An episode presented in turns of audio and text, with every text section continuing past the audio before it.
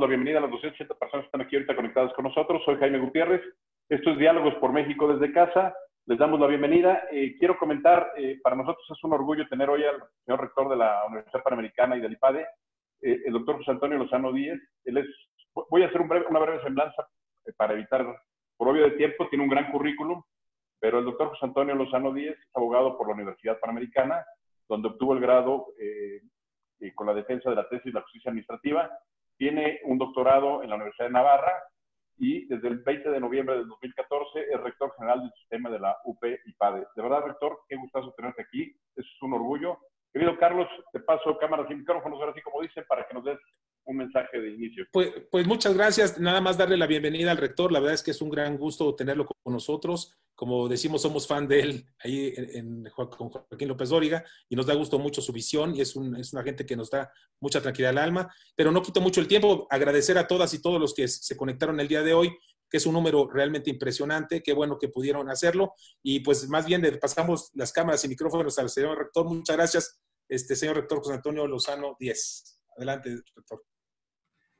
Pues muchas gracias, Jaime. Muchísimas gracias, Carlos. Para mí un gran honor y poder participar en esta iniciativa ciudadana que tienen de Diálogos por México, que sin duda, más en este periodo de pandemia, está suponiendo un espacio de comunidad, un espacio de diálogo y un espacio que puede permitirnos a todos, igual que otros que se han ido formando, este específicamente con un gran valor, tener pues eso que nos hace tanta falta ahora en el confinamiento, un contacto hacia afuera y al mismo tiempo enriquecer nuestra propia intimidad y darnos también mayor información de lo que ocurre a nuestro alrededor. Yo en esta ocasión, eh, de los temas que me parece que podrían ser muy interesantes, eh, estoy llevando a un análisis de lo que ocurre actualmente con los gobiernos y lo que está ocurriendo también actualmente en la sociedad. Quisiera darles algunos elementos a, todas las personas que nos están escuchando, algún análisis de lo que se viene discutiendo, los cambios profundos que están ocurriendo en el mundo y los cambios profundos que están ocurriendo tanto a nivel gubernamental como social. Esta, en esta ocasión me voy a referir a dos fenómenos que me parece que son los que tenemos sobre la mesa. Gobiernos en todo el mundo sujetos a un ámbito de perplejidad en una gran mayoría. Solamente ante la pandemia algunos gobiernos han sabido reaccionar de forma más adecuada. Muchos de los gobiernos, la verdad de las cosas es que parece que la pandemia los tomó un poco, como se suele decir en curva, un poco sin, sin elementos de respuesta y por otro lado, lo que podríamos denominar la sociedad de los enemigos, una sociedad en la cual los vínculos, que es lo más importante, es lo que le da fuerza a una sociedad, se han visto seriamente lesionados, el espacio público se ha visto seriamente lesionado precisamente por la situación de la sana distancia, por la situación del confinamiento. Vamos a pasar a dar una idea en la siguiente lámina de algunos signos eh, de la actualidad que me parece que son interesantes de manera breve tomar en consideración para comprender el mundo en el que nos encontramos. Yo lo que quisiera con esto es dar un poquito más de, de visión a las personas que hoy nos acompañan de dónde estamos parados en el mundo, qué situación tenemos enfrente. Primero, una cosa que ha ocurrido en todo el mundo desde hace años, y esto es algo que se venía insistiendo desde finales de la década de los años 80 del siglo pasado, es que ha crecido mucho la complejidad, lo que se ha llamado la complejidad.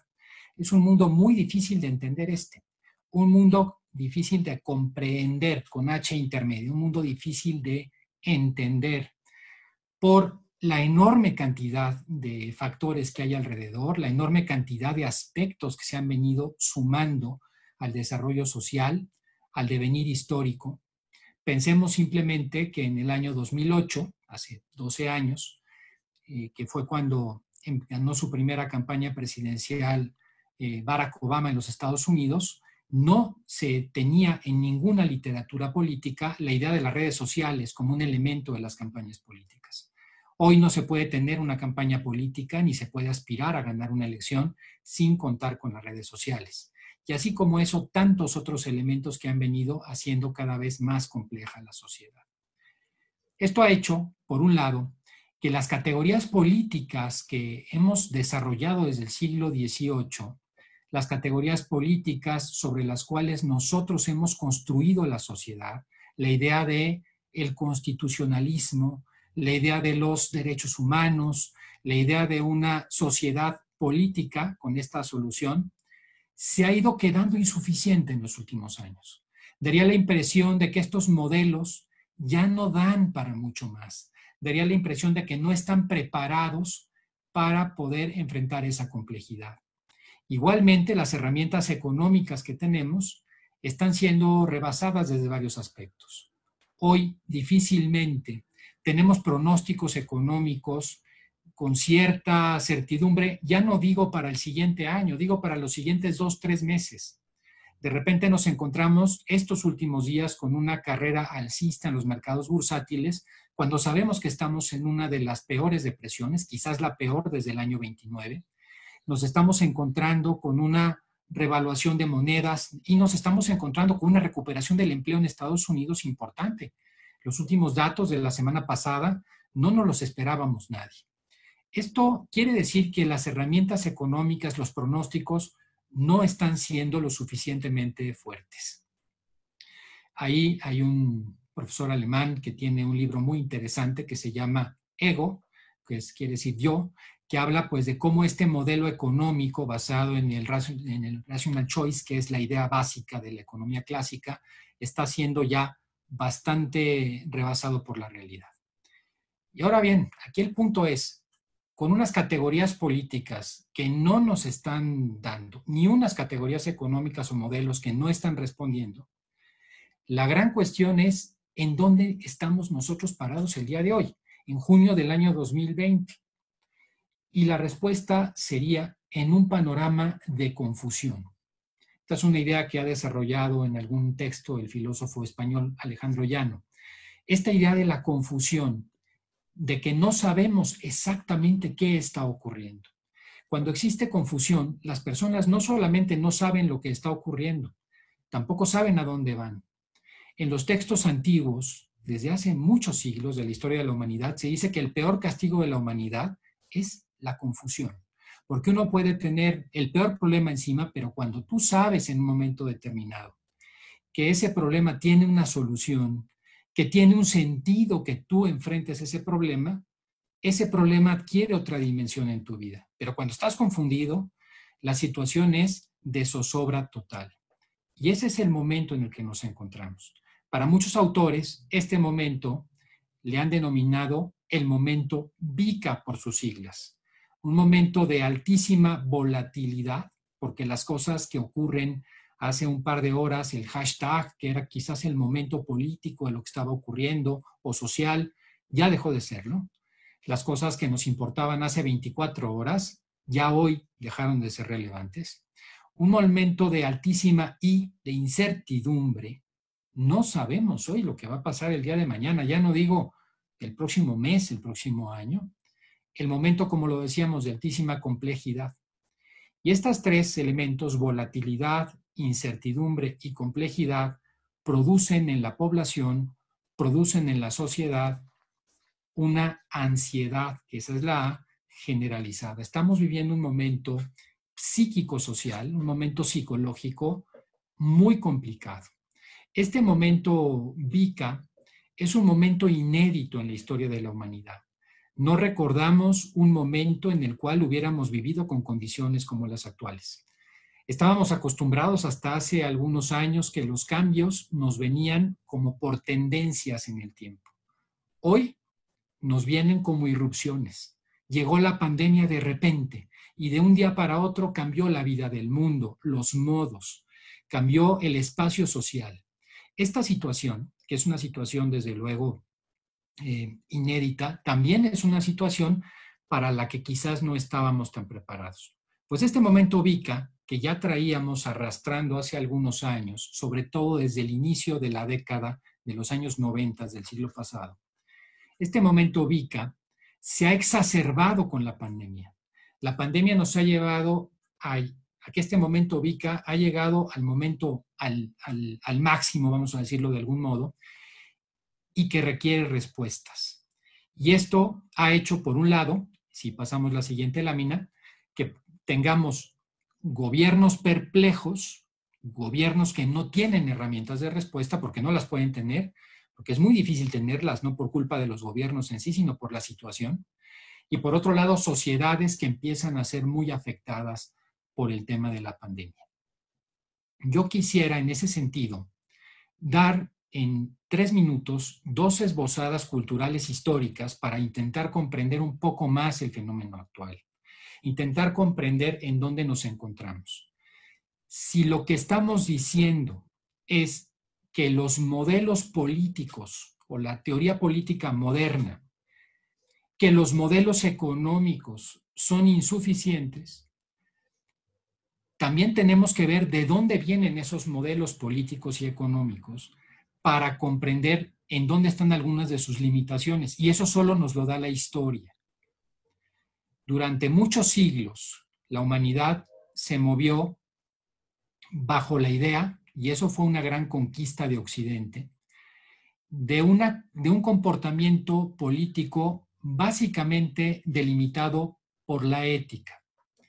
Y así lo vemos en muchos textos hasta el siglo XVIII. Esta, esta idea de los textos políticos se representaban mucho hasta el siglo XVI en lo que se denominaban los espejos de los príncipes. Un gobernante todavía premoderno, un gobernante prerenacentista, un rey, un señor feudal de la época, si bien podemos ver muchos aspectos y limitaciones de aquella época histórica, también si conocemos con más rigor y con más profundidad este tema de la historia, veríamos que se basaban en estas obras denominadas espejos para gobernar. Se llamaban espejos porque el gobernante se veía a sí mismo en ese texto. ¿Y qué veía el gobernante en ese texto, en ese espejo? Veía a un hombre justo, a un hombre prudente, a un hombre sabio, un hombre con fortaleza, o sea, a un buen caballero en el sentido icónico de aquella época. Esta idea de la ética como centro de la política, si bien evidentemente muchísimos actores políticos no vivieron con ética en aquella época, pero era un sentido cultural y era un enfoque, era un modo de ser, era un rumbo social, que con la llegada de la modernidad principalmente de Maquiavelo, pero también de Hobbes y de otros autores de la época, cambia para que ese modelo de las virtudes y la de, la, de la ética cambie por una especie de facilidad, por una especie como de modo de llegar al poder, una habilidad para llegar al poder y mantenerte en él. La política cambió radicalmente. En la época anterior, la vida misma de las personas, la vida ética misma de las personas estaba de por medio. A partir de la política moderna, se convierte la política y el quehacer político en una tramoya, en un teatro. Hoy un diputado puede decirle a otro diputado de la oposición cosas de lo peor y luego irse a comer y ser muy amigos y estar comiendo como si fueran amigos de toda la vida. Y la gran pregunta es por qué ese comportamiento distinto en el Parlamento y en el ámbito privado. La pregunta sería, ¿quién es el político? ¿El que está en el Parlamento o en el que está en el ámbito privado? Y la respuesta es quizás ninguno de los dos. Eso no ocurría antes del siglo XVI y menos, antes de, eh, eh, menos en las épocas anteriores. Y otro de los temas que cambió radicalmente fue que la visión de la política desde Aristóteles era la idea, y así lo define Aristóteles en su libro La política, el hombre como un zoon politikon, el hombre como un ser social por naturaleza.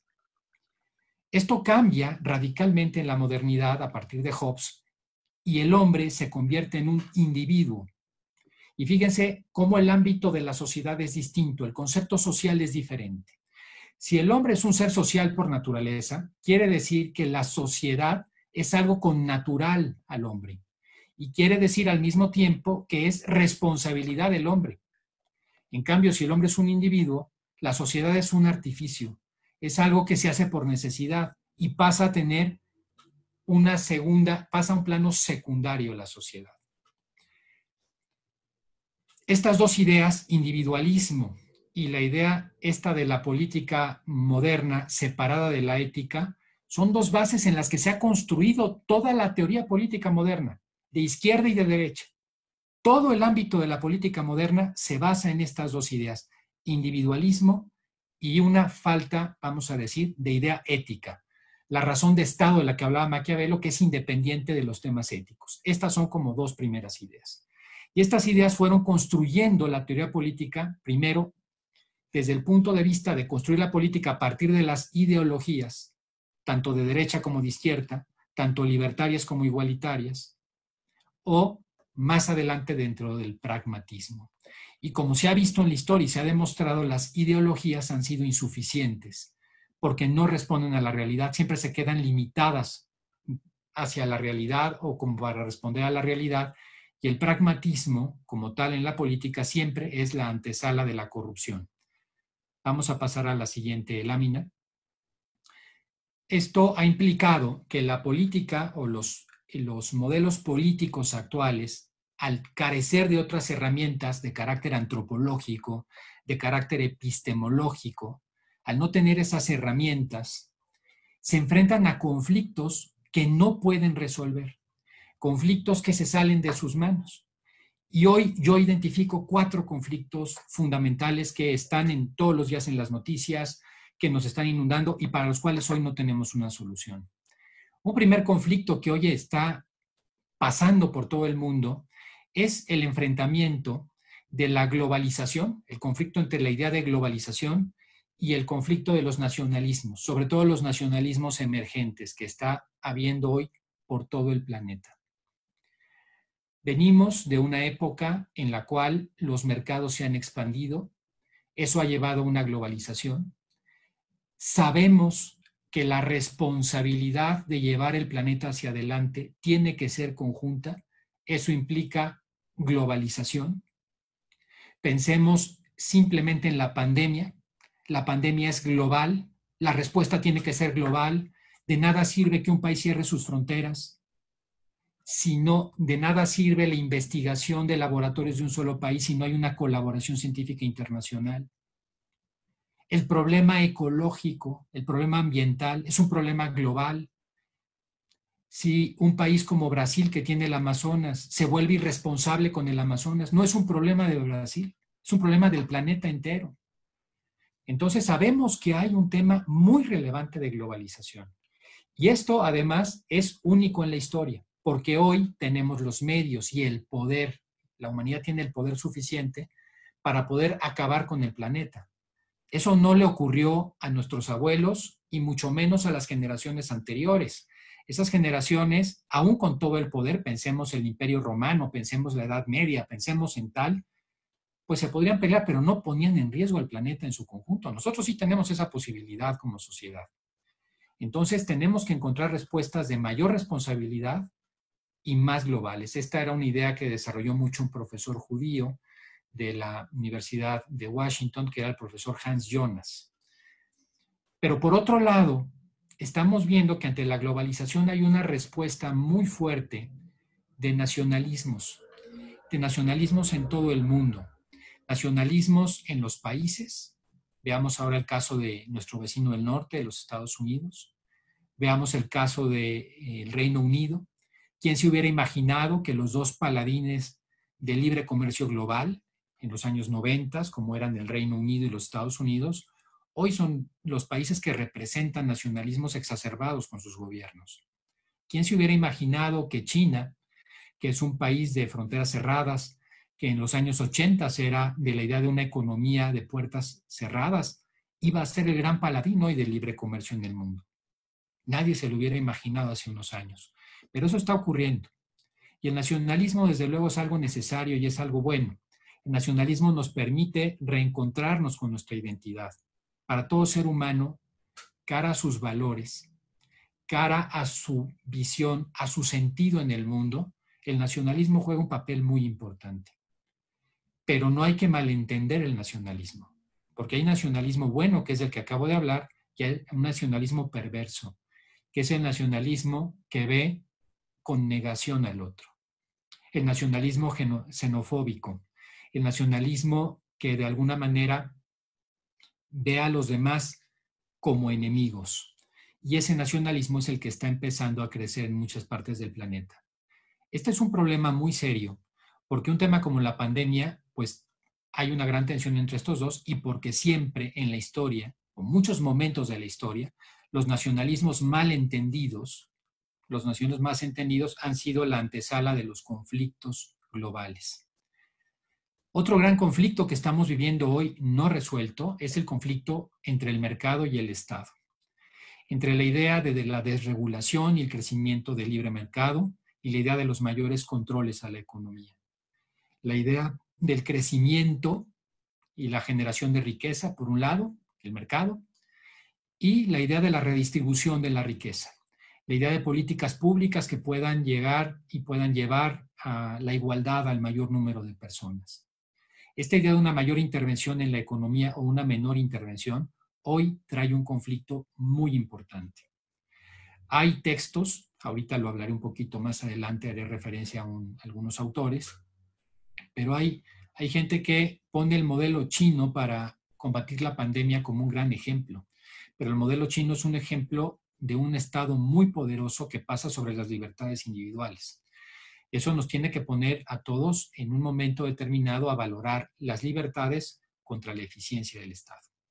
Este es un momento en el cual vemos un mercado que después de la crisis hipotecaria subprime del año 2008 sigue con muchos cuestionamientos y desde luego modelos basados en un Estado totalitario que tuvieron también su derrumbe después de la caída del muro de Berlín.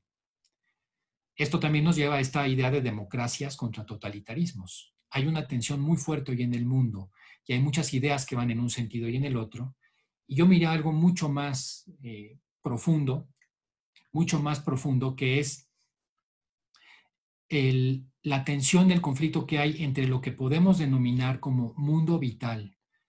El mundo vital es el mundo de las ilusiones, el mundo de la cultura, el mundo de los valores, el mundo que realmente nosotros vivimos en nuestro interior como seres humanos y que queremos expresar. Y el mundo que está compuesto por la tecnoestructura. La tecnoestructura es, en las sociedades contemporáneas, la que está compuesta por tres elementos, que es el gobierno, que tiene el factor simbólico del poder, los empresarios del denominado planning system, que son los empresarios que tienen tal nivel económico, tal peso económico, que tienen decisión política y de rumbo social, y los que hoy podemos denominar como los tenedores, quienes tienen los datos. Los datos que hoy son capaces de leer la, en la nube, pues el árbol de decisiones de cualquiera de nosotros, que sabe perfectamente dónde estamos, qué pensamos, cuáles son nuestras opiniones sobre un tema u otro y cuáles son nuestras preferencias. Quien tiene esos datos es capaz de manipular sin ningún problema desde una elección política hasta un consumo en cualquier mercado. Este, esta tecnoestructura que tiene poder, como decíamos, el gobierno, que tiene dinero o poder económico, los empresarios, y que tiene información, estos grandes tenedores de la información. Hay que recordar que cada vez que uno de nosotros saca una cuenta de de correo electrónico o tiene una cuenta de WhatsApp, los datos no se pierden.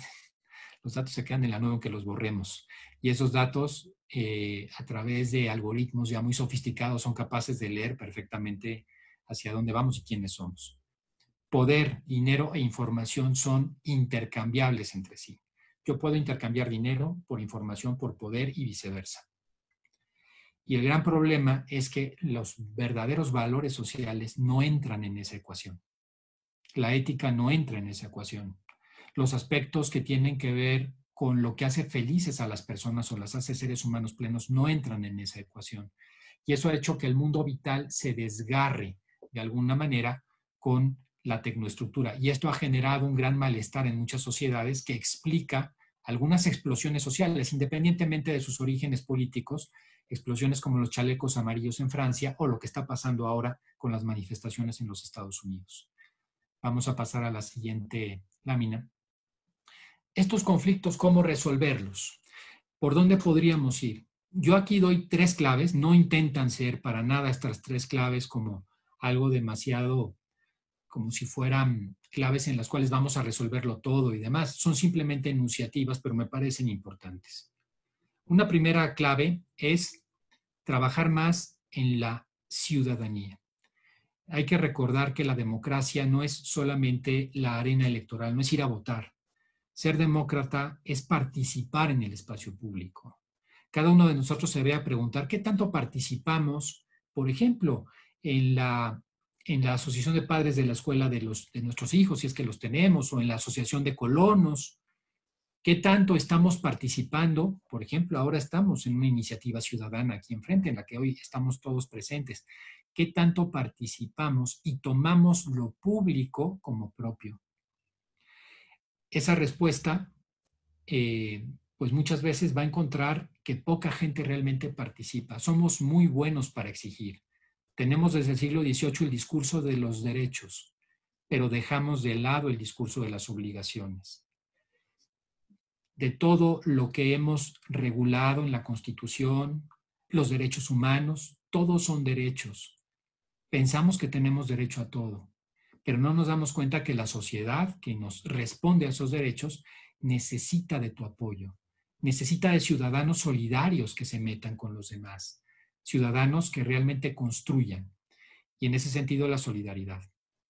Otro de los temas que me parece fundamental es la recuperación de la ética, la recuperación del etos, del etos social, porque es imposible que salgamos de este callejón en el cual nos hemos metido sin reconstruir la ética social. Y la ética social hay que entenderla no como algunos la entienden, un simple legalismo. A ver, si la ética fuera solamente respetar la ley, que es muy poca cosa honestamente, yo les recordaría la frase de Bismarck, la frase de Bismarck que decía de las, de las leyes, así como de otras cosas, como de las salchichas, no quieres enterarte cómo fueron producidas. Las leyes es una parte muy pequeñita del tema ético. Otros ven la ética como un simple catálogo de prohibiciones, como si la ética, como si el modo adecuado de portarse fuera una especie de límite a la libertad. Una visión la verdad, poco atractiva de la ética y muy limitada de la ética. La ética, la verdad ética, al comportarse de manera adecuada, es la única manera en que las personas alcanzamos una vida lograda. Es la única manera en que las personas pueden ser plenos. Y eso habría que volverlo a entender. Es volver a restablecer la escala de valores sociales. Y esto tiene mucho que ver con la cultura, con un cambio de actitudes el cambio social de fondo no va a venir por un cambio en los sistemas político-económico, sino en el cambio interno de los ciudadanos, en el cambio de cada uno de nosotros. Vamos a cambiar la, lámina. Eso es con lo que respecta a los gobiernos. Hoy también yo quisiera cerrar con algunas reflexiones sobre qué está pasando en el ámbito social. ¿Qué nos está ocurriendo en la sociedad? La sociedad están de alguna manera sujeta en este momento a profundos, a profundos golpes y a profundos cambios. Yo diría la primera idea que yo pondría por encima de todo es que es una sociedad que ha redescubierto su vulnerabilidad. Nos creíamos con toda la tecnología, creíamos que las enfermedades eh, contagiosas prácticamente estaban desterradas, que el mundo ya era un mundo de enfermedades crónico-degenerativas. Pensábamos que este mundo del dominio que, que teníamos todos simplemente porque con un clic tenemos muchas posibilidades, estaba a nuestro lado y de repente nos amanecimos vulnerables, amanecimos con miedo, amanecimos con incertidumbre. Este descubrimiento de que somos vulnerables no es algo negativo. Y esto yo quiero subrayarlo de manera importante. La vulnerabilidad no es negativa. La vulnerabilidad en sí es la cuna de nuestras emociones. Es la que nos permite entender lo que somos en el mundo. Ser vulnerable no es ser débil. Al contrario, ser vulnerable implica también el ejercicio de la resiliencia. esta vulnerabilidad nos ha llevado a ser conscientes como sociedad y nos puede llevar a una gran oportunidad de revalorar nuevamente qué es lo importante y qué no es tan importante. Otro de los temas que ha sucedido, y por eso le llamo yo la sociedad de los enemigos, es que ahora, con el tema de la pandemia y los meses que todavía vienen tan duros en el mundo y en nuestro país particularmente, la sana distancia lo que ha implicado es tener miedo a los demás. Los demás son enemigos ocultos, agentes que me pueden afectar, personas asintomáticas que al pasar a mi lado pueden poner en peligro mi vida. El que está al lado ya no es esa persona con la que yo tenía una relación. Y esto es muy grave, es muy grave, porque eso nos está llevando a una soledad. Eso nos está llevando en el confinamiento a ese gran problema psíquico que es la soledad. Yo quiero mencionar dos estudios. Uno, que fue el estudio más largo que se ha hecho en la historia y que ahí continúa, de la Universidad de Harvard, en que fueron estudiando desde la década de los años 30 a un grupo muy grande de personas, más de 700, para ver qué es lo que había hecho o qué es lo que hace que las personas, así se llama el estudio, sean felices y vivan más años. Durante todo ese periodo de tiempo fueron viendo cómo se desarrollaban las personas, haciéndole estudios muy profundos. Por ejemplo, a esas personas se les hacían desde estudios médicos, tomografías cerebrales, análisis de sangre ya en los últimos tiempos, etcétera, etcétera, etcétera, hasta estudios sociales, entrevistas con la familia, estudios sociológicos del entorno en el que se desenvolvieron y demás. Es increíble. Las personas que más años han vivido de ese grupo y las personas más felices son las que tuvieron las mejores relaciones sociales. No porque tuvieran un gran número de relaciones sociales o de amistades o familiares, sino por la profundidad de esas relaciones. Ese estudio se confirma con otro estudio que se acaba de publicar hace un mes, que es un estudio alemán que va dando cuenta cómo las personas que viven en la soledad, el riesgo de un infarto o el riesgo de otras enfermedades terminales se multiplica por un 50%. Eso quiere decir que nosotros necesitamos de vivir con relaciones profundas con los demás. Y lo que nos está haciendo la pandemia, más allá del coronavirus, COVID-19, con todos sus riesgos, es otro riesgo muy profundo que tiene que ver con nuestra parte psíquica y que es esa inmunología psicológica que nos está afectando de manera importante, esta sociedad de los enemigos.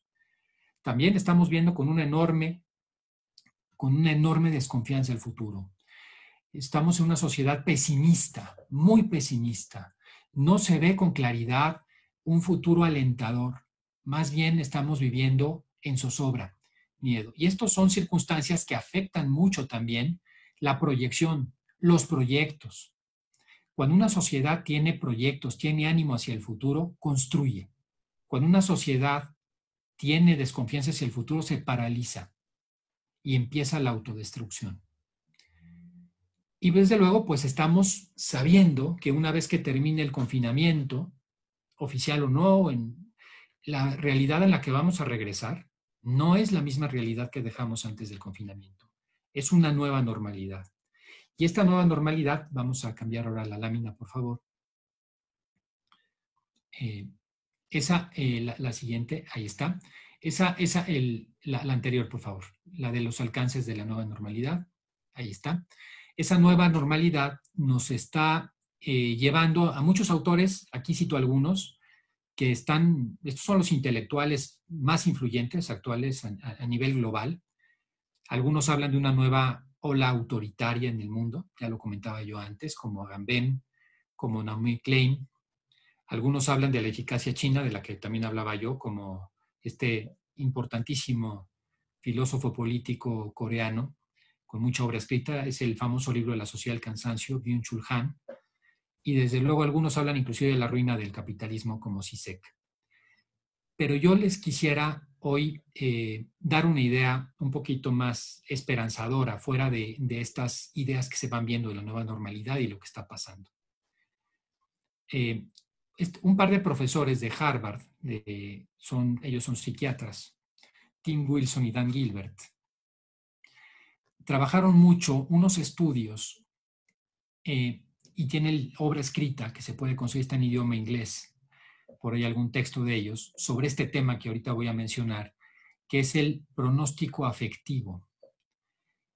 Eh, ellos dicen que cuando una persona está pasando un momento de dolor, un momento de zozobra, un momento difícil en la vida, tiene una especie de, de, de voz interna que exagera y exacerba ese dolor y ese momento. De manera tal que vuelve la realidad mucho más grande, la realidad negativa, mucho más grande de lo que realmente es o puede ser. Eso hace que las personas se hundan bastante. Al paso del tiempo uno va descubriendo que la realidad no fue tan, tan, tan grave como uno la esperaba. Y entonces empiezan otros mecanismos subconscientes en la persona a, a ser en el sentido contrario empiezan unos mecanismos eh, a dejar un poco de lado los recuerdos negativos, a relativizar los, eh, los recuerdos negativos y empiezan a darle un espacio a las cosas positivas. Eso es algo muy normal en el hombre. Yo en este sentido pienso que cada uno de nosotros eh, y cara a todas estas ideas que se están dando, que si uno las lee así como cuando en los años 90 eh, hubo un famoso libro que se llamó El fin de la historia, ¿no? donde ya todo el mundo iba a llegar a la democracia liberal y ya habíamos superado el, mito del comunismo, etcétera, y pues eso no ocurrió, porque nunca la historia termina del todo, los capítulos siguen hacia adelante. La historia no es de negros y blancos, es de grises, algunos grises más claros y otros grises más oscuros. Eh, ni el mundo es tan malo ni es tan bueno pero tenemos nosotros que hacer ese ajuste mental para comprender que no necesariamente esta nueva normalidad, que sí va a traer cambios, cambios desde luego importantes, pero no quiere decir tampoco que este es el parteaguas del mundo, que hoy ya el mundo es otro, aunque ahorita nos lo parezca, porque estamos confinados aunque ahorita nos lo parezca porque estamos viendo una situación muy complicada todos, desde todos los puntos de vista. Piensen ustedes en una persona que nació en el año 1900. A los 14 años, esa persona, en 1914, se empezó a enfrentar al fenómeno de la Primera Guerra Mundial. Años después, en el año 18, se enfrentó a la famosa gripe española, una pandemia que dejó con la población mundial de aquella época, 50 millones de muertos en todo el mundo, que se enfrentó unos años después a la Gran Depresión del año 29, que a los, que a los 39 años empezó a vivir la Segunda Guerra Mundial, vivió dos guerras mundiales, vivió la gripe española, vivió la Gran Depresión antes de cumplir 50 años. Y sin embargo, ahí están. El mundo siguió. El mundo no se acabó.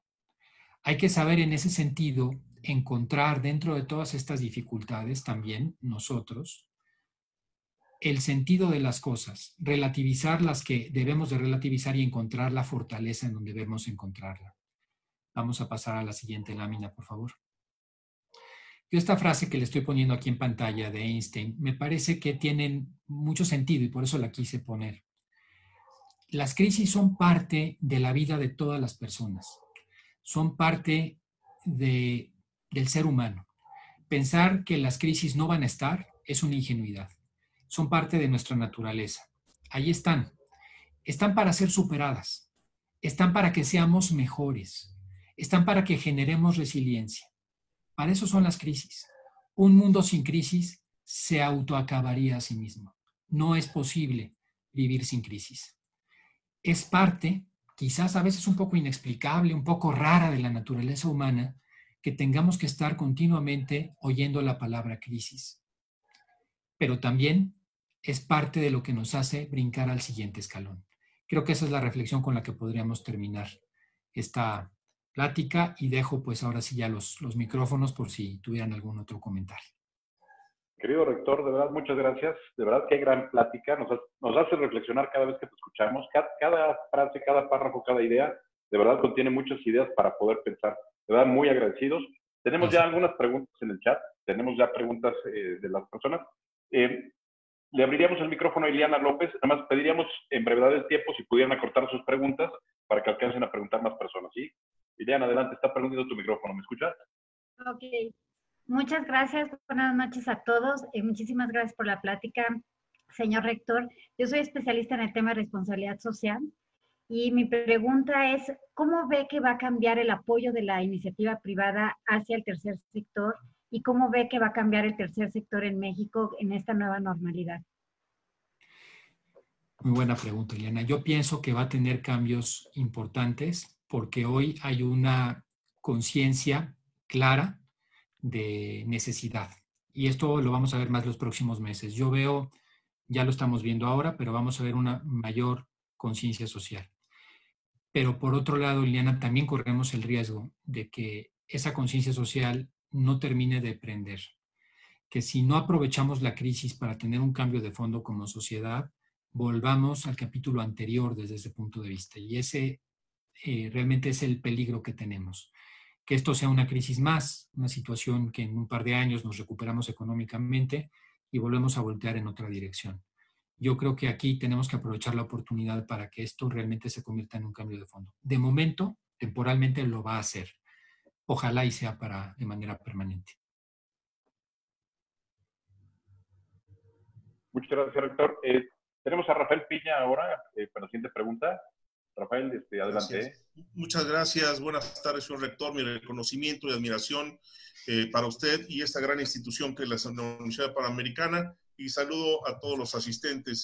soy Rafael Piña, de la ciudad de Querétaro, y soy periodista. Ya con más de 21 años de andar en las trincheras. Señor rector, Hablo de la ciudadanía. existe la sensación en los ciudadanos de preocupación por, por el tema de salud, pero también eh, por tener esa sensación de, de ser un gobierno federal, hablo del gobierno federal improvisado, eh, no precavido, no prevenido. Y, bueno, pues también que etiqueta sociedades, y eso también eh, quiero saber su opinión porque además de etiqueta, etiqueta sociedades a través de calificativos que polariza y no da certidumbre, señor rector. Quisiera saber su valiosa opinión, si es tan amable, rector. Muchas gracias. Gracias. Sí, con mucho gusto. Rafael, yo lo que comentaba al principio es que es muy difícil que hoy un gobierno en el mundo tenga respuesta para esta situación.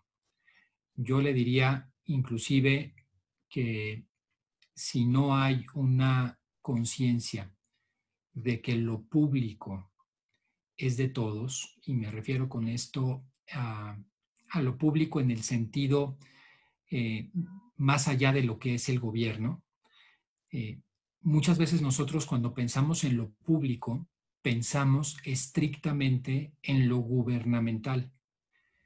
Y no es así. Eh, lo voy a explicar con un ejemplo y de ahí termino de intentar contestar su pregunta. La Universidad de Oxford en el Reino Unido es una universidad pública y si uno preguntara, bueno, entonces es como sucede aquí en, México, en América Latina, una universidad propiedad, digamos, una, entidad paraestatal del gobierno eh, federal o local, pues la respuesta es que no. De la corona inglesa tampoco lo es. Entonces quiere decir que es de propietarios privados, como pasa en México, tampoco. Es de la comunidad, es una universidad verdaderamente pública, porque claro, con su origen medieval, es el siglo XIII, esa universidad, pues es la consecuencia de una serie de comunidades que fueron los colleges, que fueron formando después la Universidad de Oxford. Yo con esto lo que quiero decir es, lo que requerimos crear en todos lados, y lo digo gobierno y ciudadanos, es dos cosas fundamentales. Entender que la responsabilidad de lo público es de todos y en eso se requiere unidad. En cualquier sociedad se requiere unidad. Y lo segundo es un planteamiento de rumbo aceptado por todos.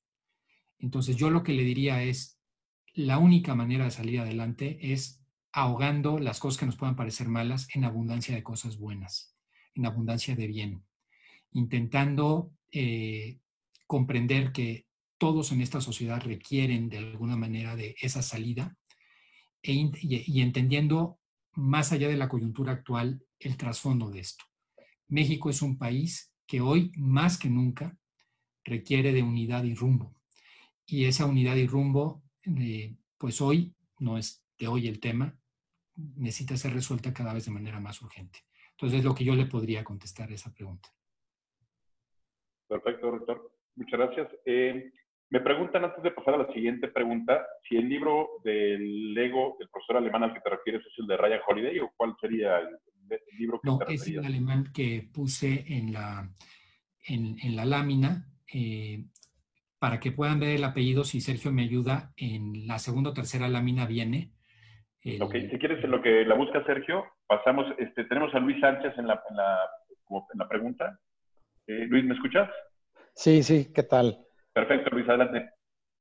Eh, primero que nada, pues gracias al señor rector. Quiero decir que me encantó la plática, la exposición. Eh, muchos temas actuales, tan complejos, voy a decir, que bueno, apenas con tanto conocimiento del rector creo que eh, se pueden exponer en tan breve tiempo, ¿no? Las láminas me gustaron muchísimo, todo el tema de los conflictos, etcétera. Eh, eh, todo esto, esta situación tan, pues, compleja, tan difícil, me hace, digo que nos expone el rector, me hace pensar que creo que tenemos y además en la situación de la pandemia, de este encierro que, hemos tenido o estamos teniendo de, alguna forma mayor o menor, pero me hace pensar que tenemos que como que rompernos completamente. Me refiero al, tema de, oye, yo soy pro empresario, pro globalización, o soy, o soy este, eh, pro mercado, pro Estado, demócrata o totalitario, etcétera.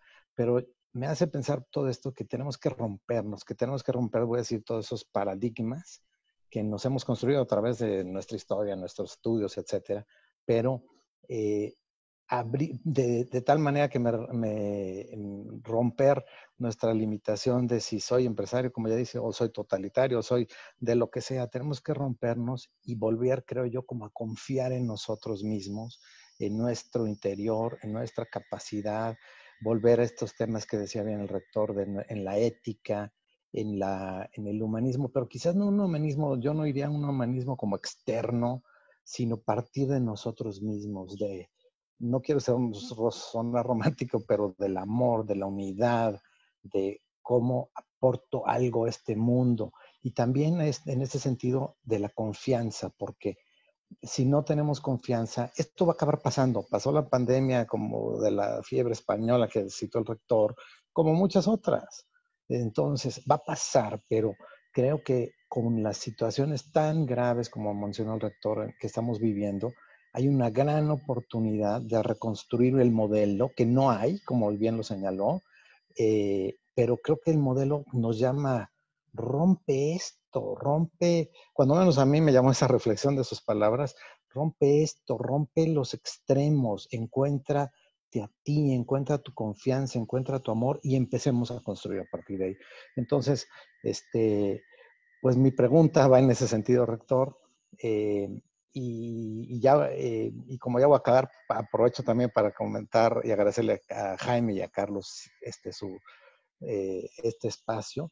Pero mi pregunta va, ¿Cuál es su opinión? Yo sé que no hay un modelo hoy construido, no hay un libro que muestre esto, pero ¿qué opina de esto? Vamos, podemos reconstruirnos quizás así, que esto fuera una salida, voy a decir, de esta pandemia, que salgamos mejorados en este sentido. Sí, sin duda, sin duda. Y creo que, lo que está comentando tiene, tiene un gran trasfondo. Efectivamente, las, las categorías con las que contamos el día de hoy, esas categorías eh, más de izquierda, de derecha, de Estado, mercado, eh, como decía, son insuficientes. Tenemos que reencontrar categorías que vuelvan a resaltar al hombre. Hay algunas salidas que se han venido ensayando por algunos autores que son muy interesantes. Yo le voy a dar dos recomendaciones. Una es lo que el filósofo Alejandro Llano ha desarrollado bastante bien en un libro que eh, escribe a finales de los años 90 del siglo pasado y que se ha vuelto a, a editar, se le han metido algunas actualizaciones que se llama el humanismo cívico. Él dice, tenemos que reencontrar al hombre, efectivamente, para poder superar esta, este enfrentamiento entre Estado y mercado, entre derecha e izquierda. ¿no? Esta, esta idea por ahí va. Y otra de, las, de, los que han estado encontrando respuestas muy interesantes es un profesor eh, judío italiano que vive en Washington, eh, de nombre Amitai Etzioni, eh, que ha, junto con otros autores, impulsado mucho una idea que se llama el comunitarismo, como la idea de que haciendo comunidad se puede superar esta, esta idea. Entonces son ya primeras aproximaciones que intentan superar Todavía falta mucho por desarrollar, por supuesto, esta situación que usted me dice, pero sí, es volver al hombre. Solamente vamos a poder cambiar al mundo volviendo al interior, volviendo al hombre. No van a cambiar al mundo las respuestas sistémicas, ni el cambio de leyes, ni el cambio de modelo. Solamente cambiando el hombre en su ser íntimo, cambiando nuestro paradigma del mundo, qué es lo que nos debe de hacer felices, en dónde está nuestro éxito, etcétera, es donde podemos cambiar las cosas. Las demás salidas no son ciertas, son salidas que se van a quedar siempre limitadas. Entonces coincido mucho con su, con su punto y aprovecho, Sergio, eh, es la segunda lámina donde está el nombre de Alejandro Llano y todo también, donde está el, el autor alemán, porque es un apellido difícil de deletrear, por eso se los quiero poner ahí. Está por ahí por la pregunta que me habían hecho. Es ahí donde está el punto 3, exacto. Ahí lo pueden ver. En el punto 3, donde dice insuficiencia de herramientas económicas, ese es el autor del libro Ego. Francis Marger. Perfecto, Francis Marger. Ya lo tienen por ahí. Gracias, querido rector. Eh, tenemos por ahí, y les pediría otra vez eh, brevedad para el tiempo. Este, queda poco tiempo. Por favor, se acorta la pregunta. Este, vamos, Juan Manuel Rodríguez Vanegas, qué gustazo, hace tiempo que no te veía. Juan Manuel, qué gusto que esto nos una. Un gusto, te agradezco mucho, Jaime, y, gracias al rector. Eh, no, no, no, quiero aunar, mejor prefiero que, que, alguien haga alguna pregunta y si hay tiempo, posteriormente les doy mi punto de vista. Perfecto, este Juan Manuel. Entonces, eh, Jaime González, este, tienes abierto por ahí tu micrófono. Y que te mejores tu callo porque creo que por ahí te operaron. Sí, muchas gracias, Tocayo. Aquí ando, aquí ando de hecho haciendo parte de la terapia, pero con mucho gusto de poder participar con ustedes. Muchas gracias al, al rector por su exposición, la verdad que muy interesante.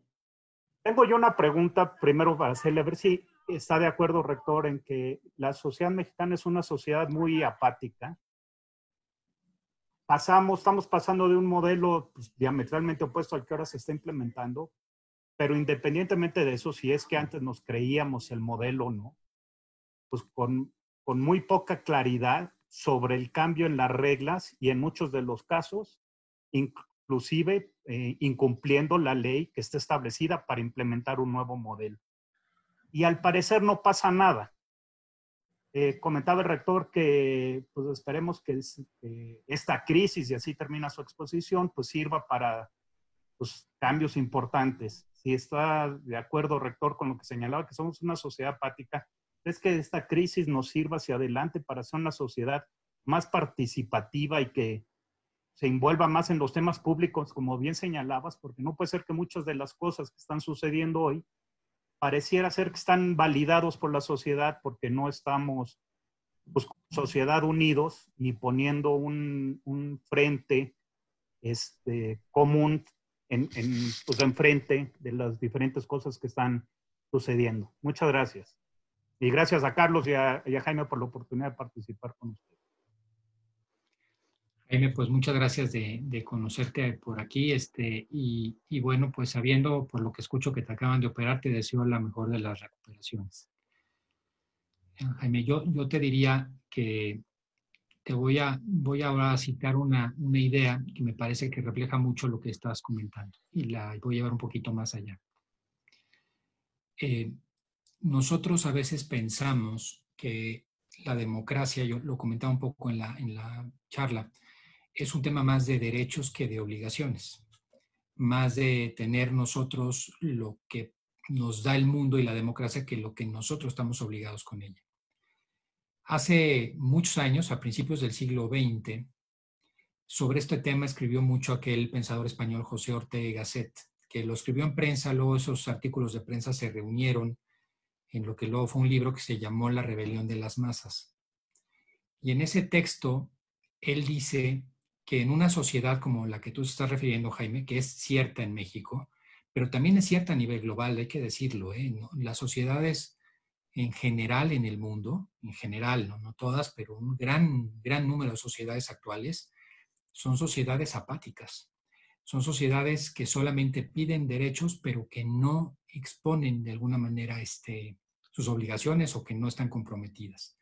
Y a eso le llamaba él la hiperdemocracia disfuncional. Decía, en una sociedad así no puedes vivir la democracia, no son sociedades que funcionen, porque todo mundo está acostumbrado solamente a opinar, a criticar, pero nadie a hacer. Es la sociedad de lo que él también llamaba el hombre masa o el señorito satisfecho. Pero fíjate cuántos años tenemos ya con eso. Y sí, efectivamente, si no logramos una ciudadanía más fuerte, si no hay más participación de todos, es muy difícil que esto salga adelante. Yo te lo diría. ¿Por qué? Porque hemos abandonado el espacio público, los ciudadanos. Y hasta que no lo recuperemos, es muy complicado que podamos tener soluciones de fondo. Pero sí, coincido totalmente, Jaime, y espero que te recuperes. Este, perfecto. Eh, vamos con Carlos Rodrigo Valencia. Carlos, eh, tienes que verlo tu micrófono. ¿Me escuchas? Sí, Jaime, muchísimas gracias. Señor rector, un gusto escucharlo. Colombiano de nacimiento, egresado de la Universidad Hermana de la Sabana en Bogotá, Colombia, periodista por deformación y maestro eh, dedicado a la educación desde hace 30 años. Eh, la colombianización de México, una expresión muy fuerte. La pregunta va en el término de las ideologías. Estamos viviendo una pandemia en términos médicos gravísima, pero hay una pandemia que está detonando la destrucción de la sociedad y del mundo también. Y es eh, las ideologías extendidas de una manera increíble. Papel de la universidad, papel de nuestras universidades en este, eh, cómo enfrentar esta pandemia de ideologías? La respuesta rápida a eso que es interesantísima la pregunta, Carlos, y me da, me da mucho gusto. Yo además la sabana es una que quiero mucho y a la que suelo ir a veces, o sea que me da gusto escucharte. Eh, eh, lo diría de una manera muy rápida y muy simple. La búsqueda de la verdad. Esa es, eh, se oye rápido, se oye como algo quizás muy, no, pero yo lo diría, el mundo pasó eh, de lo que se llamó el paradigma de la verdad, esto lo dice mucho Alasdair McIntyre, al paradigma de la certeza. Pasamos, eh, en vez de preocuparnos por la verdad, preocuparnos por la realidad, nos preocupamos por nosotros construir la realidad desde un escritorio y eso son las ideologías. Las ideologías muchas veces por eso no conectan con la realidad. Es un es una modo dogmático de ver el mundo y es un modo que siempre termina en fracaso, cualquiera que sea el signo de la ideología. Las ideologías pensamos que se nos habían agotado ya a, finales del siglo XX y vuelven a resurgir. Esas ideologías yo creo que hoy más que nunca tenemos nosotros que darles al, virus de la ideología, que darle el remedio y la vacuna de la verdad. Sería la respuesta que yo daría. De la realidad de la realidad, porque siempre se separan de la realidad. Es una visión del mundo propia y distinta de lo que ocurre alrededor. Tenemos una pregunta en el chat, señor rector, que dice, eh, Paul Garnica, dice que te, ha escuchado en varias pláticas hablar sobre en busca de la felicidad, pero sin embargo, que es difícil precisar ese principio de realidad. Este, la, la pregunta que él hace es, ¿cómo hacer o cómo eh, centrarte en ese principio de realidad cuando la realidad es compleja y, difícil? Bueno, es una muy buena pregunta. Yo creo que la, realidad, inclusive las realidades más complejas y más difíciles que puede tener el hombre alrededor, son realidades eh, exógenas, externas al hombre, que nos implican, que nos afectan, que nos molestan. Pero hay una última libertad y hay un último punto en el interior de nosotros que nos permite encontrar, aún en esas condiciones, el sentido de las cosas. Yo creo que esto amerita toda una conversación, es una pregunta muy profunda, muy importante la que, la que está haciendo. Eh, es difícil responderla solo de, de, bote pronto, pero yo, yo diría, eh, existe un mundo interior en, en todos nosotros y ese mundo interior muchas veces lo tenemos abandonado, lo tenemos vacío. Y por eso dependemos demasiado de lo externo para poder alcanzar en un estado de plenitud como seres humanos.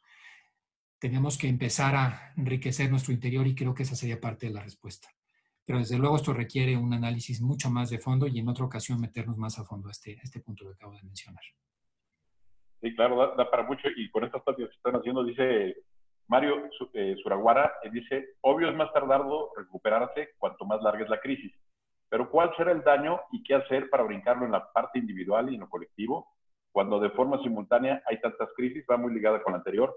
Hoy tenemos la sanitaria, la económica, la política, la social, la ambiental, de credibilidad, de crisis en el mundo y particularmente en México. Es muy parecida a la pregunta a la anterior. Sí, bueno, hoy, eh, sí, Jaime, hoy estas preguntas eh, eh, que van enlazadas, a ver, las crisis no solamente son varias, sino son de una enorme profundidad. Eh, la crisis que estamos viviendo a nivel sanitario y la crisis económica, pues no se recuerda desde hace 70, 80 años. Entonces, sí recuperarse va a llevar mucho tiempo. Entonces, ¿en dónde está eh, la clave para poder salir mejor y más fortalecido de las crisis? En exigirnos más a nosotros, en cambiar nuestra rutina, en empezar a encontrar nuevas soluciones para los problemas, en comprender que esa crisis que está ahí requiere nuevas soluciones, nueva creatividad. Hay que pensar, por ejemplo, los momentos en que el hombre ha avanzado más tecnológicamente, son los periodos de guerra, por ejemplo. Hay que pensar cuando hemos tenido los mejores momentos de la economía, como fue, por ejemplo, la década que recorrió los años 50 del siglo pasado hacia los 60, los crecimientos económicos del mundo en los mayores promedios de la historia, con monedas estables, con muchísima igualdad. Ese momento, que todavía falta estudiarlo más históricamente, pues fue el momento posterior a un terrible conflicto bélico, la Segunda Guerra Mundial. Entonces yo creo que hay que ver que hay esperanza en el hombre. Yo diría, tenemos que encontrar esa esperanza y tenemos que encontrar dentro de la esperanza esas soluciones para la crisis. No va a ser fácil, no es sencillo, hay dolor, eh, no hay que ser ingenuos, va a llevar tiempo, pero de que es posible, por supuesto, por supuesto, no hay que perder nunca la esperanza. Eh, ya estamos prácticamente en el límite del tiempo. Le pediríamos a Felipe Ruiz eh, si pudiera ya hacer la pregunta y breve, por favor, por, por el tiempo, por el respeto al tiempo del rector y el tiempo de todos nosotros que nada, muchas gracias, señor rector, por la, por la excelente conferencia que nos ha presentado. Eh, mi pregunta es muy sencilla, o más bien, eh, yo quisiera conocer su, su opinión. Eh, esta es la oportunidad, efectivamente, para desarrollar una sociedad que sea más humana, pero las, las sociedades humanas tienen que estar radicadas en las personas. Y cuando hablamos de las personas, tenemos que hablar de principios y tenemos que hablar de valores. ¿Cuál es el papel de, de nosotros como sociedad o de las universidades en particular? para desarrollar esos valores que tanto requerimos el día de hoy? Bueno, pues es eh, absoluto, absoluto. Yo diría que el tema de los, de los valores, el, el tema de recuperar una nueva escala de visión de la realidad, hoy se ha vuelto un tema urgente. Y yo diría aquí, complementando esto que yo creo que cada uno desde una trinchera, creando cultura con nuestro propio ejemplo, con los que tenemos cerca, pero haciendo posible, y eso es de lo que se trata, eh, a través del ejemplo, que sí se puede tener una vida virtuosa aún en el panorama actual, que sí se puede llegar a momentos eh, sublimes de las personas aún en las condiciones actuales. El papel de las universidades en eso es fundamental, porque las universidades, al igual que toda la cadena educativa, desde, partiendo desde la básica, eh, tenemos la obligación no solamente de educar en la transmisión de conocimientos o de educar en lo en lo que se llama la generación de habilidades, sino educar mucho, y yo creo que esta es la parte más fuerte, en las actitudes. ¿Cómo podemos pasar a educar en actitudes, a, un cambio de vida, un cambio de visión? Y es mucho el papel que podemos hacer. Desde luego es una responsabilidad muy grande. Y esa es la única respuesta. Y esto sí yo para concluir, esta que ya es la última, estamos terminando. No hay salida. No hay salida a nuestros problemas actuales si no empieza el cambio en el interior de las personas, en el interior del hombre. Los sistemas están formados por agentes humanos, por personas. Y si esas personas no son capaces de encontrar una nueva escalación de valores, si esas personas no son capaces de recuperarse culturalmente, no hay forma de que salgamos. Pero la esperanza es que siempre el hombre tiene la posibilidad de cambiar, aún en las peores condiciones. Y por eso es que creo que hay posibilidades muy positivas. Perfecto, muchas gracias, querido doctor. Eh, sé que por ahí hay varias preguntas, Fernando Peña, en el chat tenemos varias, se las vamos a hacer llegar al señor rector. Este, por obvio de tiempo, eh, les pediremos su comprensión. Y querido rector de verdad, Antonio, muchas gracias de estar aquí con nosotros. No sé si quisieras darnos un último mensaje antes de pasarle la palabra a Carlos Sandoval para que cierre ya la plática, pero de verdad de mi parte, un gusto tenerte aquí, de verdad no sabes qué gusto es, qué gozo escucharte, ¿eh? de verdad.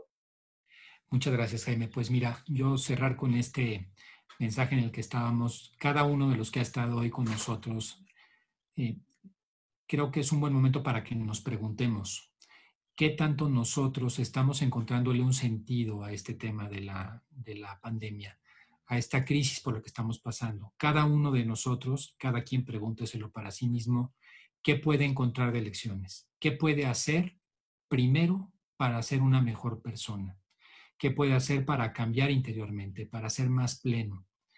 ¿Qué se puede hacer para ser mejor? Cambiar un poco las preguntas o los pensamientos del ya no puedo, el pensamiento de que esto es muy difícil por el pensamiento de qué más puedo dar de mí para aportar mi granito de arena en el mundo, qué puedo hacer mejor como persona para poder de alguna manera ayudar a los que tengo a mi alrededor. Y vamos a encontrar ahí un sentido de las cosas.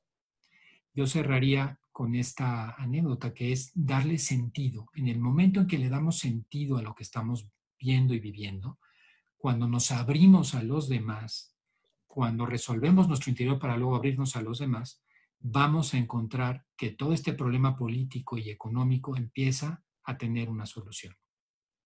Pues yo con esto este, terminaría y les agradezco mucho, a eh, Jaime, a Carlos, a todos los que han estado aquí, primero por la generosa invitación que han hecho. Me siento muy honrado de poder estar con ustedes, con todo este público, que para mí es un gusto enorme poder este, referirme a ellos y mandarles pues un, saludo muy afectuoso y bueno, pues agradecer.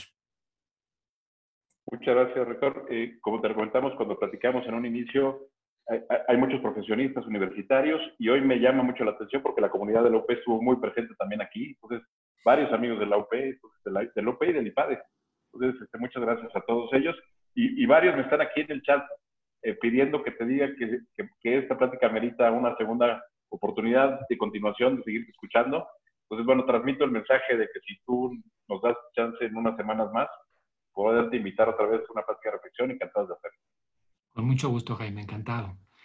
Pues este, de mi parte, perfecto. No, no, encantado de, de, parte de nosotros. Ya sabes que bienvenido a tu casa. Este, y además, felicitarte porque eh, yo vivo cerca del campus que están haciendo y aprovecho para hacer el comercial del, campo que están haciendo aquí en el Estado de México, en la zona de Bosque Real. Creo que se inaugura ya en enero, ¿verdad, señor rector? Es correcto, así es, Jaime.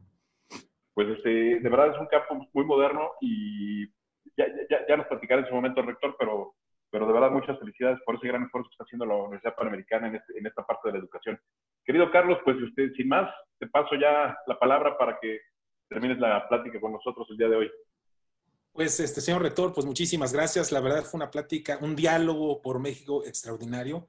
La verdad que nos deja a todos con el alma, con más ánimo, con más visión, con fuerza. Yo que fue una plática, una bocanada de fuerza para nuestra alma. Muchísimas gracias. Y me sumo a, Jaime y a los más de 450 amigas y amigos que estuvieron en esta comunidad el día de hoy, eh, señor rector, con la, buscando la oportunidad para otro diálogo con usted. La verdad es que fue algo increíble y le agradecemos muchísimo.